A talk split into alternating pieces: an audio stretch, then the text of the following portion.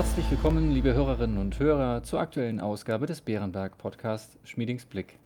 Unser Chefvolkswirt Holger Schmieding und ich möchten Sie wie jede Woche mit den wichtigsten ökonomischen Einschätzungen versorgen.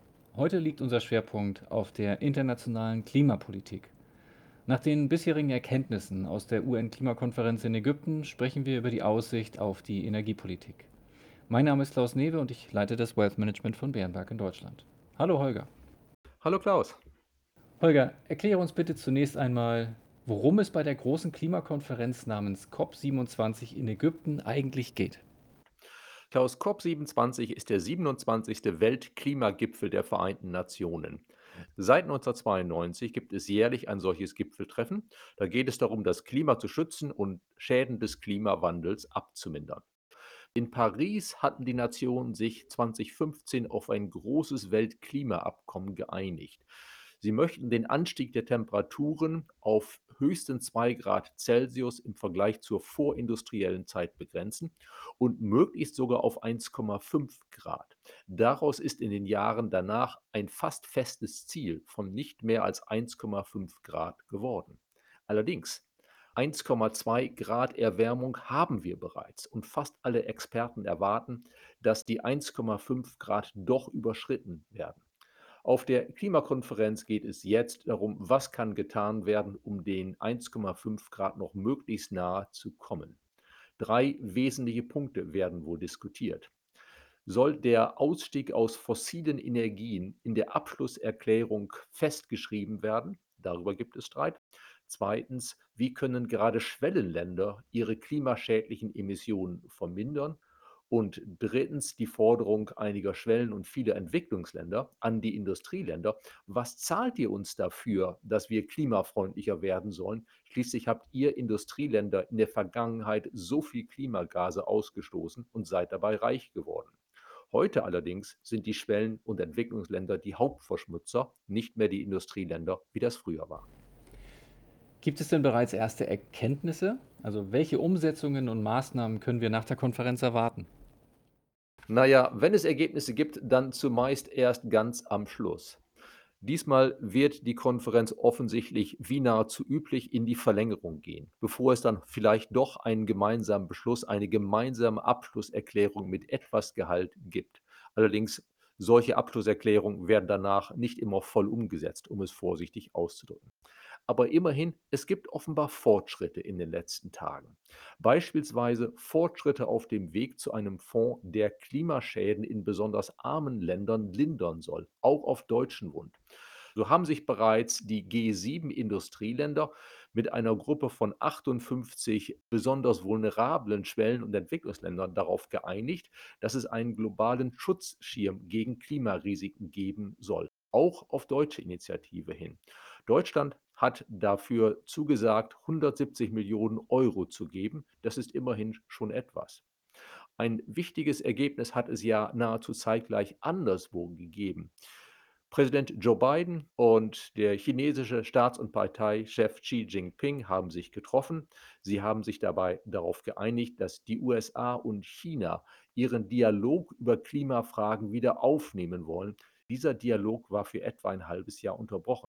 Da die USA und China die beiden größten Verschmutzer der Welt sind, ist es gut, wenn sie sich gemeinsam dieses Themas zumindest annehmen. Dann schwenken wir jetzt auf das, was dafür unbedingt notwendig ist. Denn die Umsetzung von Klimaschutzmaßnahmen ist mit Kosten verbunden. Ganz grundsätzlich gefragt, welche Instrumente sollten aus wirtschaftlicher Sicht eingesetzt werden, um den Ausstoß von klimaschädlichen Gasen zu beschränken? Es geht darum, erstens das Klima wirksam zu schützen und zweitens dies zu den geringstmöglichen Kosten zu erreichen. Denn wenn die Kosten sehr hoch sind, dann wird halt weniger getan. Das heißt, aus wirtschaftlicher Sicht sollte es möglichst wenig Verbote geben, sondern sollte man stattdessen immer, wo es möglich ist, auf marktwirtschaftliche Instrumente setzen, also auf Anreize. Man sollte die Preissignale richtig setzen und wirken lassen. Also Klimaschutz belohnen, den Ausstoß klimaschädlicher Gase verteuern, und zwar so verteuern, dass die Verursacher die Kosten tragen. Darüber hinaus sollte der Staat zudem die Forschung fördern in Klimaschutz und zudem Großrisiken bei Großprojekten absichern, da private Investoren, die Privatwirtschaft oft die Risiken bei Großprojekten nicht alleine stemmen kann. Also auch hier Forschungsförderung und Absicherung von Großrisiken, auch hier spielt der Staat eine erhebliche Rolle. Wie steht es um die Klimapolitik in Deutschland? Tja, Klaus, dazu gibt es mehr als eine Antwort. Etwa 1,1 Prozent der Weltbevölkerung lebt in Deutschland. Deutschland ist für etwa 1,8 Prozent der Weltemissionen verantwortlich. So gesehen gehören wir zu den Sündern. Aber wenn wir den Ausstoß klimaschädlicher Gase vergleichen mit unserer Wirtschaftsleistung, also wie viel Ergebnis, Wirtschaftsergebnis bekommen wir insgesamt in diesem Land im Vergleich zu dem, wie sehr wir das Klima schädigen in der Welt, dann gehören wir zur Gruppe der Besseren. Gemessen am Rückgang unserer Emissionen seit 1990 um 38,7 Prozent, Zahl für das Jahr 2021, gehören wir ebenfalls zu den Besseren. Dennoch haben wir auf der negativen Seite kaum noch eine Chance, das Ziel zu erreichen, bis 2030 die Emissionen um mindestens 55 Prozent zu reduzieren. Das ist wohl etwas zu ambitioniert, auch wenn wir uns jetzt, wie wir sollten, kräftig anstrengen. Zudem wenn man darauf schaut, wie bei uns die Klimapolitik umgesetzt wird, es ist oftmals holprig und nicht immer effizient. Es gibt beispielsweise feste Ziele für einzelne Sektoren.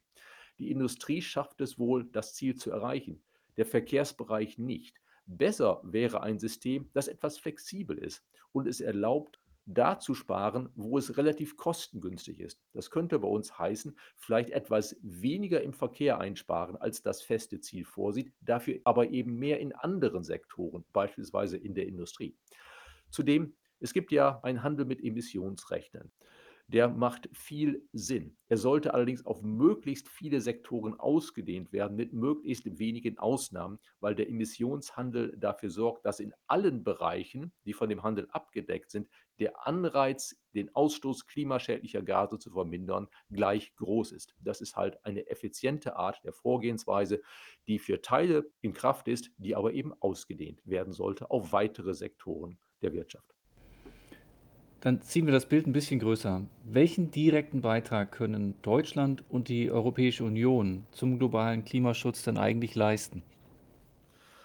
Nun, unser direkter Beitrag ist etwas begrenzt.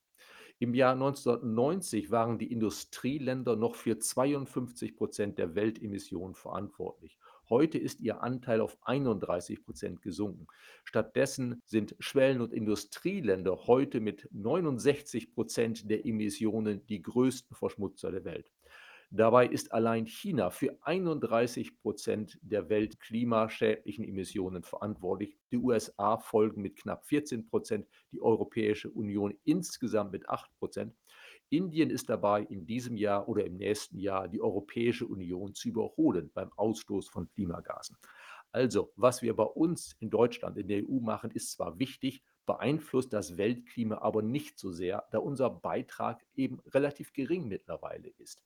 Wir sollten deshalb den Schwerpunkt noch mehr darauf legen, was wir anderswo erreichen können. Das heißt manchmal auch, dass wir bei uns nicht das allerletzte an Einsparungen herauskitzeln sollen, auf koste es, was es wolle, sondern lieber die Mittel, die wir dafür ausgeben möchten, einsetzen könnten anderswo in Schwellen- und Entwicklungsländern, wo mit entsprechenden Mitteln viel mehr Wirkung beim Klimaschutz erzielt werden kann.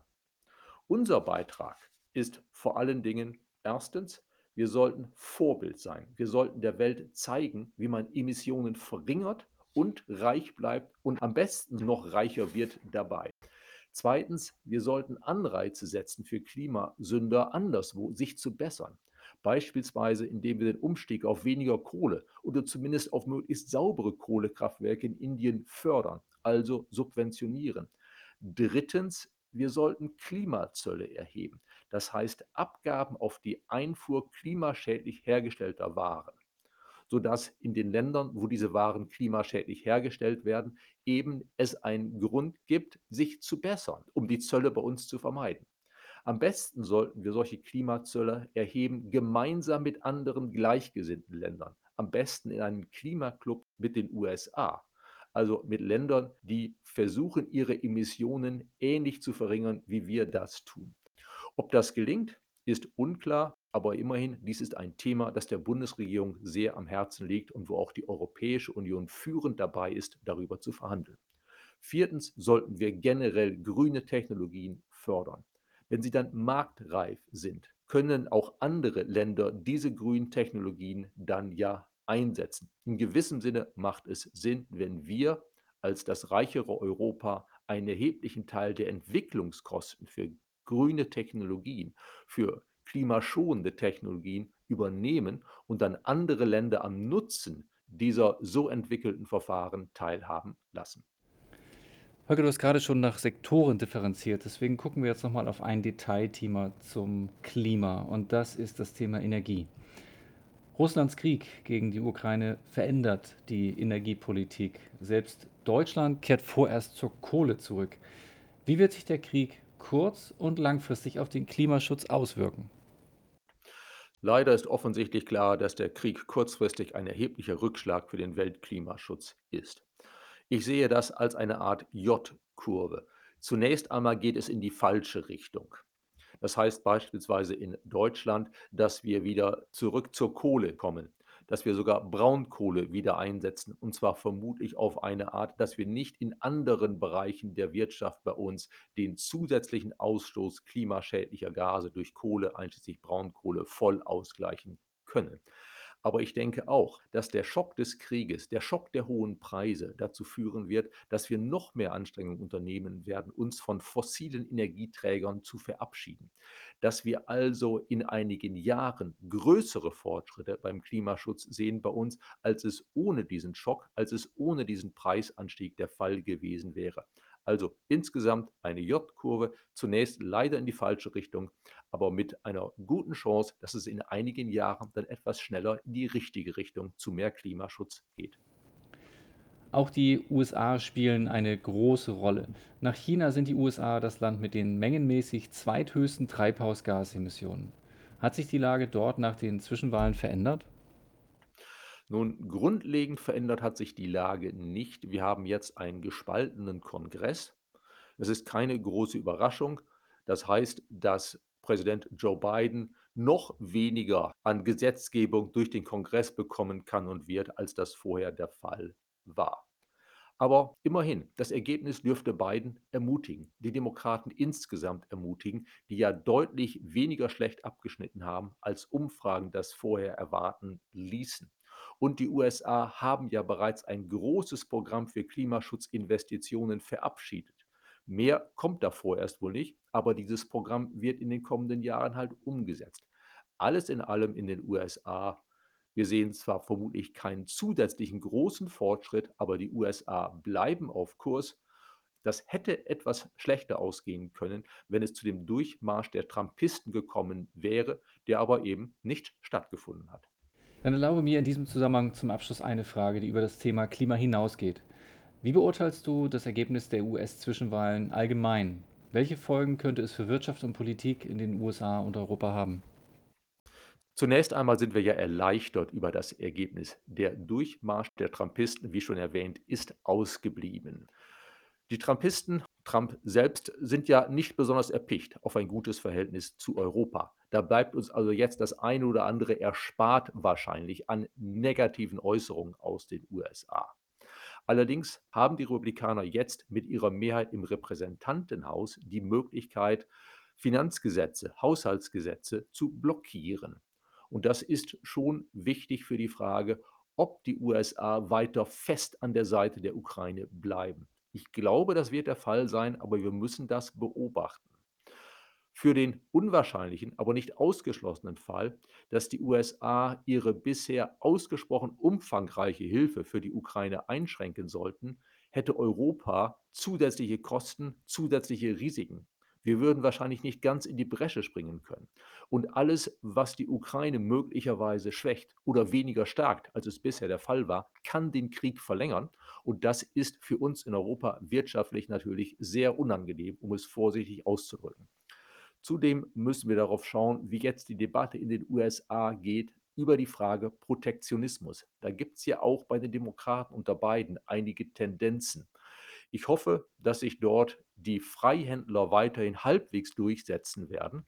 Aber Es ist zumindest nicht ausgeschlossen, dass im US-Kongress, in der US-politischen Debatte eben hier und da doch weitere Nadelstiche gegen Europa, Stichwort Protektionismus, Stichwort Subventionen für Unternehmen, die in den USA statt anderswo investieren, dass es da doch zu einigen Nadelstichen kommt. Aber immerhin, durch das Ergebnis dürfte Joe Biden sich ermutigt fühlen, seinen allgemein proatlantischen Kurs weiterzuführen und zu versuchen, in Verhandlungen mit der Europäischen Union einige anstehende Probleme dann doch zumindest zu entschärfen.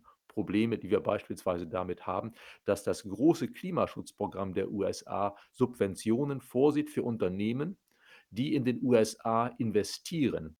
Etwas, was eben aus Handelssicht ein bisschen schädlich ist, gerade auch für Europa. Damit kommen wir zum Ende der heutigen Ausgabe. Holger, ich danke dir für deine Einschätzung. Gerne, Klaus.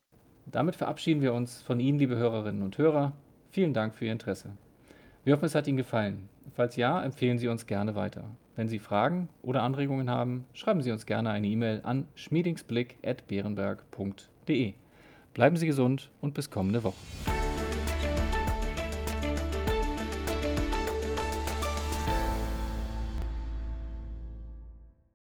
Wichtige Hinweise. Bei dieser Information handelt es sich um eine Marketingmitteilung. Diese soll Ihnen Gelegenheit geben, sich selbst ein Bild über eine Anlagemöglichkeit zu machen. Wir weisen ausdrücklich darauf hin, dass diese Information keine individuelle Anlageberatung, keine Anlageempfehlung und keine Anlagestrategieempfehlung darstellt. Frühere Wertentwicklungen sind kein verlässlicher Indikator für die künftige Wertentwicklung.